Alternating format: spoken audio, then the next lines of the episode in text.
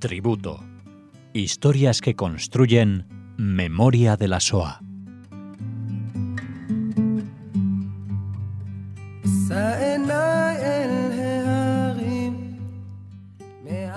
Bienvenidos oyentes de Radio Sefarad a este nuevo programa. Les sonará una música un tanto diferente. Estamos con Cecilia Levitt. Hola Cecilia. Hola Alex, buenas tardes.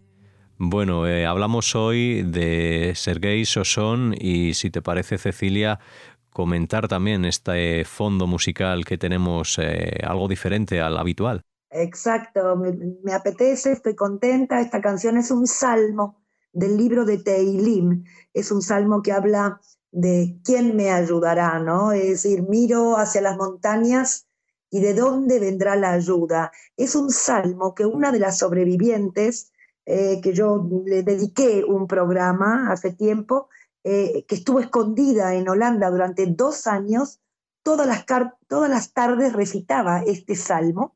Y ya cuando sobrevive es su nieto, Aaron Razel, que le pone música a este salmo. Y por eso decidí eh, que esta, este fondo nos acompañe a partir de ahora. Y con esto voy a contar la historia de Sergei Sosón, que es muy interesante ah, desde mi punto de vista, que nos deja también, como siempre, eh, aspectos para pensar. Eh, Sergei nace el 15 de enero de 1928 en Odessa, que hoy sabemos que es Ucrania, pero que en aquellos años pertenecía a la Unión Soviética. La familia de Sergei es una familia judía eh, liberal, eran judíos integrados a la sociedad. Su padre era un ingeniero que dirigía una empresa de, cerveza y su madre era un médico, una médica pediatra. Eh, su padre provenía de una familia muy humilde, tenía 10 hermanos y cuando tuvo que ir al colegio, eh, las condiciones eran tan precarias que inclusive le prestaban calzado para poder ir a estudiar. Él fue el único de toda la familia que recibió estudios ¿no? altos. Este es el padre de Sergei. Ahora, cuando Sergei tiene cuatro años, van a ser ya su hermano. Sus padres siempre estaban muy ocupados, pero va a ser la abuela materna, Babushka, quien va a criar a estos niños, ¿no? A sus nietos, ella era una enfermera y partera, inclusive es ella la abuela que asiste ¿no? en el parto de su nieto en su casa y no en el hospital. Por tanto, esta abuela y, su nieto, Sergei, eh, habían nacido el mismo día, el 15 de enero, por eso la abuela siempre decía que este nieto era un regalo de cumpleaños. El vínculo entre ambos era sumamente especial, son como aliados, cómplices, comparten inclusive secretos. Odessa es una ciudad que lo tiene todo, edificios grandes, una ciudad moderna, cosmopolita. Sergei desde la ventana de su casa eh, ve la ópera, eh, que es un edificio sumamente importante, viven en su mismo barrio artistas, escritores de la época. Ahora la abuela, Babushka, habla el yiddish, que es un idioma que Sergei no comprende. Em, claro, los padres de Sergei saben eh, acerca de las fiestas judías, pero todo lo que saben lo saben por Babushka, por esta abuela. En la casa de Babushka se festejaba la Pascua judía. Allí había matzá, que es este pan que se come en las Pascuas judías. Babushka también le cuenta historias de los patriarcas, del pueblo judío, em, que son contadas solo ¿no? por la boca de esta abuela. Inclusive Babushka lee el Sidur, que es el libro de plegarias que estaba escrito en la lengua sagrada, que era el hebreo. Sergei y su hermano se, se ríen cuando la abuela les explica que el hebreo se lee de derecha a izquierda. Sergei fue circuncidado por su abuela, un poco como a espaldas de los propios padres. Estos padres, como había otras familias así, familias judías, que luchaban por la integración a la sociedad y un poco renegaban de su judaísmo o habían decidido cómo apartarlo. Sergei asiste a la escuela, La educación que recibe es una educación eh, bastante internacional, porque asisten alumnos de diferentes nacionalidades, hay armenios, búlgaros, ucranianos, rusos, y también había muchos niños eh, rusos judíos. No existía hostilidad entre ellos por, por las diferentes eh, nacionalidades, eran buenos, buenos amigos. Ahora, en 1937, la KGB detiene a su padre. Sergei en este momento tiene nueve años y es algo absolutamente traumático para él. No comprende como su padre, que era un hombre recto, un ingeniero que tiene trabajo. Toda la familia entra en desesperación. Dos años va a estar encarcelado y tanto su madre como la abuela le, le prometen a Sergei y a su hermano que su padre regresará. Había sido acusado de, espionaje. El Estado lo, lo presiona para que confiese que el director de la empresa en la que trabajaba lo había reclutado para una organización terrorista y lo querían encerrar mm, aproximadamente 10 años. Eh, los amigos de la familia dejan de frecuentar la casa, hay mucho sufrimiento porque fueron señalados como trotskistas. El maltrato que recibe en la cárcel de Odessa, los castigos ¿no? Eh, que, su padre sufre allí, eh, fueron muy severos. Allí enferma y lo van a ingresar en el hospital de la cárcel. Pero en 1939 fue liberado eh, el padre de Sergei tenía en ese momento 37 años y cuando es liberado eh, se encuentra en un estado deplorable. Se supo más tarde que un empleado de la empresa lo había acusado de espionaje para librarse él de ser detenido, pero esto ya, ya era tarde. La guerra comienza el 1 de septiembre del 39, la Alemania nazi invade Polonia. Eh, durante estos años la Unión Soviética no entra en, la guerra, es más, había eh, lo que llamamos el Tratado de Ribbentrop-Molotov, estas grandes potencias, la Unión Soviética y la Alemania nazi, habían firmado un acuerdo de no agresión en caso de que hubiera guerra. Sin embargo, el 22 de junio del 41, la Alemania nazi rompe el tratado e invade la Unión Soviética. Odessa no fue atacada durante el primer mes. Por tanto, los ciudadanos están convencidos, están eh, seguros que los alemanes no se atreverían a entrar en una ciudad tan importante. Como dije, la ópera de Odessa era la, la, más importante después de la escala de París. Pero un mes después, el 22 de julio, todos miran hacia el cielo porque seis o siete aviones atacan el centro de la ciudad bombas abren fuego y el pánico se apodera de la ciudad. Todos corren a esconderse, pero en sus casas. Una bomba cae en la puerta del edificio donde vive la familia de Sergei y otra bomba cae en el patio del edificio. Y los restos llegan hasta la casa de Sergei y van a herir a la empleada doméstica. Aquellos días de ataque a Odessa se sienten como, como la muerte misma. Ahora eh, los habitantes huyen de sus casas y se esconden en trincheras, pero inclusive estas eran atacadas y bombardeadas. Y a pesar de esto, los soviéticos insisten en que Odessa es fuerte, es soviética y que jamás se rendirá. Los niños como Sergei y su hermano van a ayudar a defender la ciudad con sacos de arena que debían llenar, se esconden cerca del edificio de la ópera. Odessa se convierte, podemos decir, en una fortaleza. Pero ahora la ciudad comienza a ser evacuada. Los soviéticos deciden evacuar en trenes de manera, podemos decir, ordenada y los primeros en salir son los profesionales, son los intelectuales. El resto no puede abandonar la Unión Soviética. Por supuesto que los alemanes van a bombardear estos trenes y por tanto se van a, trasladar al puerto, los barcos van a llevar eh, a, mucha cantidad de estas personas, pero también equipos de las fábricas, maquinarias. El barco Lenin, que era el más grande, fue hundido por un torpedo alemán. Y este fue un punto de inflexión en la guerra para los que querían escapar por mar.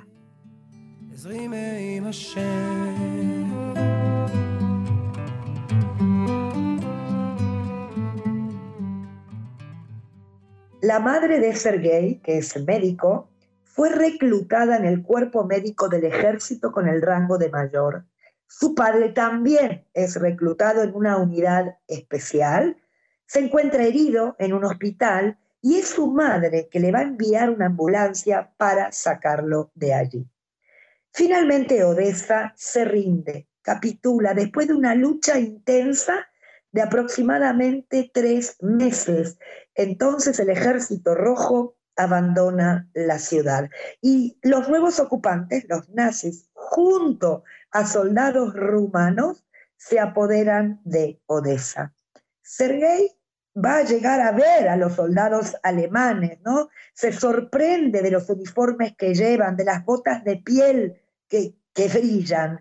Ellos hacen como una entrada triunfal. Estos soldados rumanos que colaboran con los nazis van a saquear las casas de los judíos. Ellos preguntan si hay judíos en Odessa. La casa de Sergei fue saqueada, pero por los propios vecinos.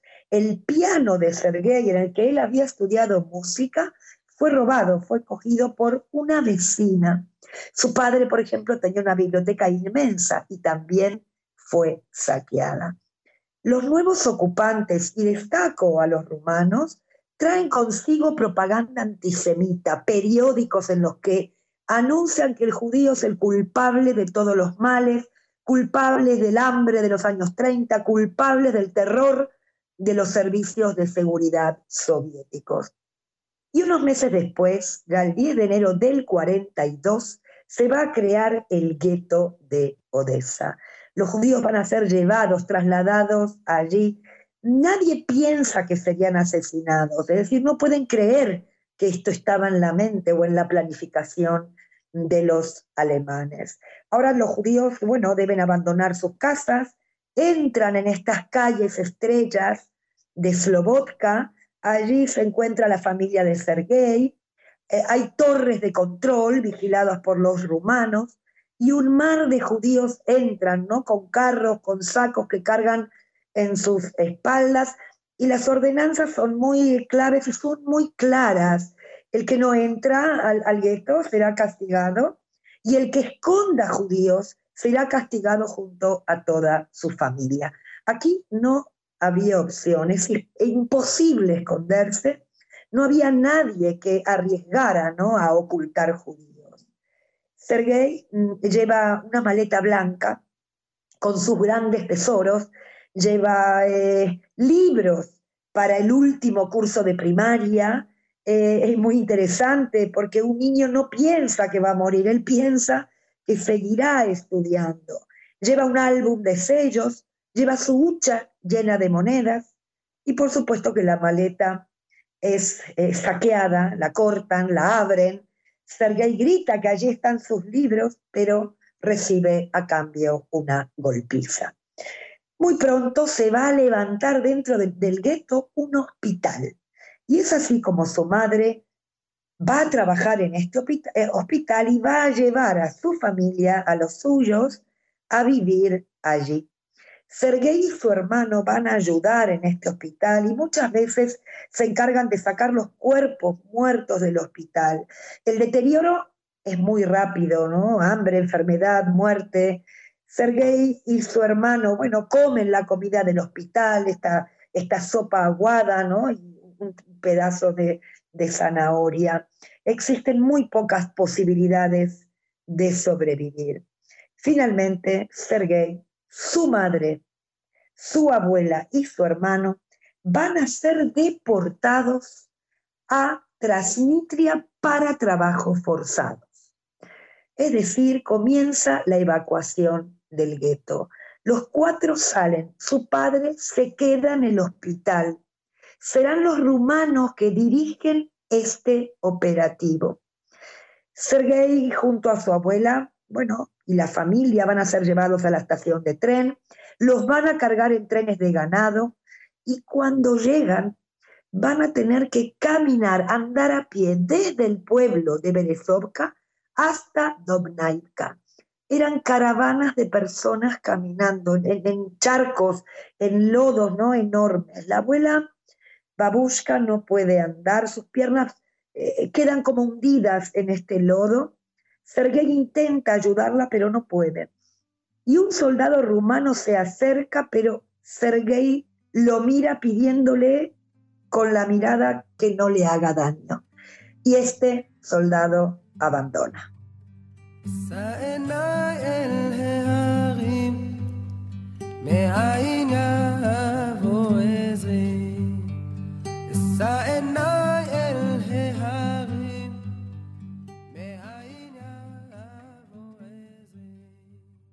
Llegan a la aldea de Domañoca, allí existía un campamento de trabajo forzado, 18.000 judíos había allí, la familia de Sergei tiene que trabajar muy duro y estuvieron allí hasta el otoño del 42, en los que van a ser trasladados a otro campamento, Ahmachka. Este último era un campo, ahí las condiciones eran tremendamente difíciles, Aquí no había prácticamente que trabajar, aquí se llegaba para morir. Los judíos viven dentro de, cuadras de, caballos, eh, ahí sobre la paja húmeda tienen que, dormir y morían cada día de, malaria, de tifus y por supuesto de hambre. La familia de Sergei, sufre menos que el resto porque logran contactar con lugareños, eh, con aldeas que existen alrededor. Babushka, la abuela, se va a convertir en una heroína. En esas condiciones lamentables alimenta a los enfermos a costa de su propia ración y sobre todo reza, reza pidiendo por los suyos, convencida que eso los iba a salvar. En el verano del 43, el regente de una aldea cercana, Iben Glata logra sacar a las familias de los médicos, entre ellos a la familia de Sergei. Lo van a sacar de este, de este campo y lo van a llevar a estas aldeas de alrededor. La familia de Sergei se esconde en una granja agrícola, propiedad de este señor Iben Glata este señor Ibenglata los va a ayudar a sobrevivir, les va a proveer de alimentos, arriesga su vida. Y es así como los va a salvar, porque sin su ayuda humanitaria realmente hubieran muerto. En marzo del 44 ya se escuchan los ruidos de los cañones, eh, los, los, rusos, el ejército rojo se está acercando para liberar em, el campo era importante aquí permanecer escondidos hasta que llegaran finalmente los rusos a liberarlos. Babushka y Sergei se esconden en el sótano de la casa de la familia Galeta, pero la madre y su hermano lo harán en otro sitio. La condición única que pone el señor Galeta y su hija Lidia era que tenían prohibido salir. Era muy peligroso, podían descubrir eh, que estaban escondiendo judíos, hasta que finalmente Lidia, la hija del señor Galeta, abrió la puerta de aquel sótano y dijo, Sergei, los rojos están aquí. Esa, esa frase ¿no? se transformó en la más importante, podemos decir, en la vida de, de Sergei. Ahora, ahora eran libres, eh, habían llegado a la liberación, habían sobrevivido. Ese día de la, de la liberación se va a transformar en una fiesta, en un segundo cumpleaños. Esto ocurrió el 28 de marzo de 1944. Ahora, nada saben acerca de su padre. Habían perdido todo contacto con él. Pero en circunstancias, podemos decir, asombrosas, Sergei se va a encontrar con su padre frente a un edificio. Eh, habían levantado una tienda de campaña con una cantidad enorme de enfermos. Era una, una, tienda de campaña militar y allí estaba su padre. Sergei quiso abrazarlo, lo besa, su madre llora, por supuesto, y se supo que su padre sobrevivió eh, a la Shoah en el hospital y que fue salvado por dos profesionales, dos doctores, el profesor Korovitsky y el profesor Stepansky, eh, que lo ayudaron en todo momento, todo lo que, lo que pudieron. Y ahora quiero que, que, comprendamos que la familia de Sergei, la familia entera sobrevive y se encuentran todos juntos. Es un extraño milagro. Pero también la pérdida de amigos, de familiares, por supuesto que nubla ¿no? toda esta alegría y hay muchos que sienten culpa por haber sobrevivido. Los judíos regresan de los campos, de los guetos y vuelven a sus casas. Muchos vecinos se sorprenden de verlos con vida. ¿no? ¿Cómo es que todos murieron y vosotros no? Aquellos días fueron realmente difíciles, no, no había comida, no había ropa, los niños andan eh, prácticamente descalzos. Recordemos que Sergei no había estudiado en todos aquellos años de guerra, desde el 41 hasta el 44, y será su padre, que va a seguir ingresado en el hospital para recuperarse durante muchísimo tiempo, será su padre quien le enseña todas las asignaturas del colegio eh, a Sergei. Y gracias a eso va a lograr acabar, podemos decir, el segundo de la ESO en 1945. Y unos meses después va a obtener el título de secundaria y de bachillerato. Y va a ser aceptado en una universidad tecnológica de manera provisional. Su padre se recupera, va a salir del hospital, ya logra andar con muletas y vuelve a obtener su puesto de trabajo como ingeniero director de la empresa de cerveza. Inclusive eh, va a posicionar a esta empresa como la número dos dentro de Odessa. Ahora, en 1952, la situación de los judíos de la Unión Soviética es terrible porque se corre la voz que los judíos querían envenenar a Stalin. Eh, y los que llevan la peor parte son los médicos, los médicos judíos, porque son eh, culpados ¿no? de la muerte de algunos intelectuales. Ahora ya no se puede confiar en los judíos, reciben el odio y reciben el, desprecio. Y como sabemos, muchos judíos intelectuales fueron asesinados. Sergei finaliza sus estudios en Odessa y se traslada a Kiev, a Ucrania. Se va a convertir en un científico que publica artículos de investigación. Se va a casar allí, va a fundar su propia familia, hijos, nietos.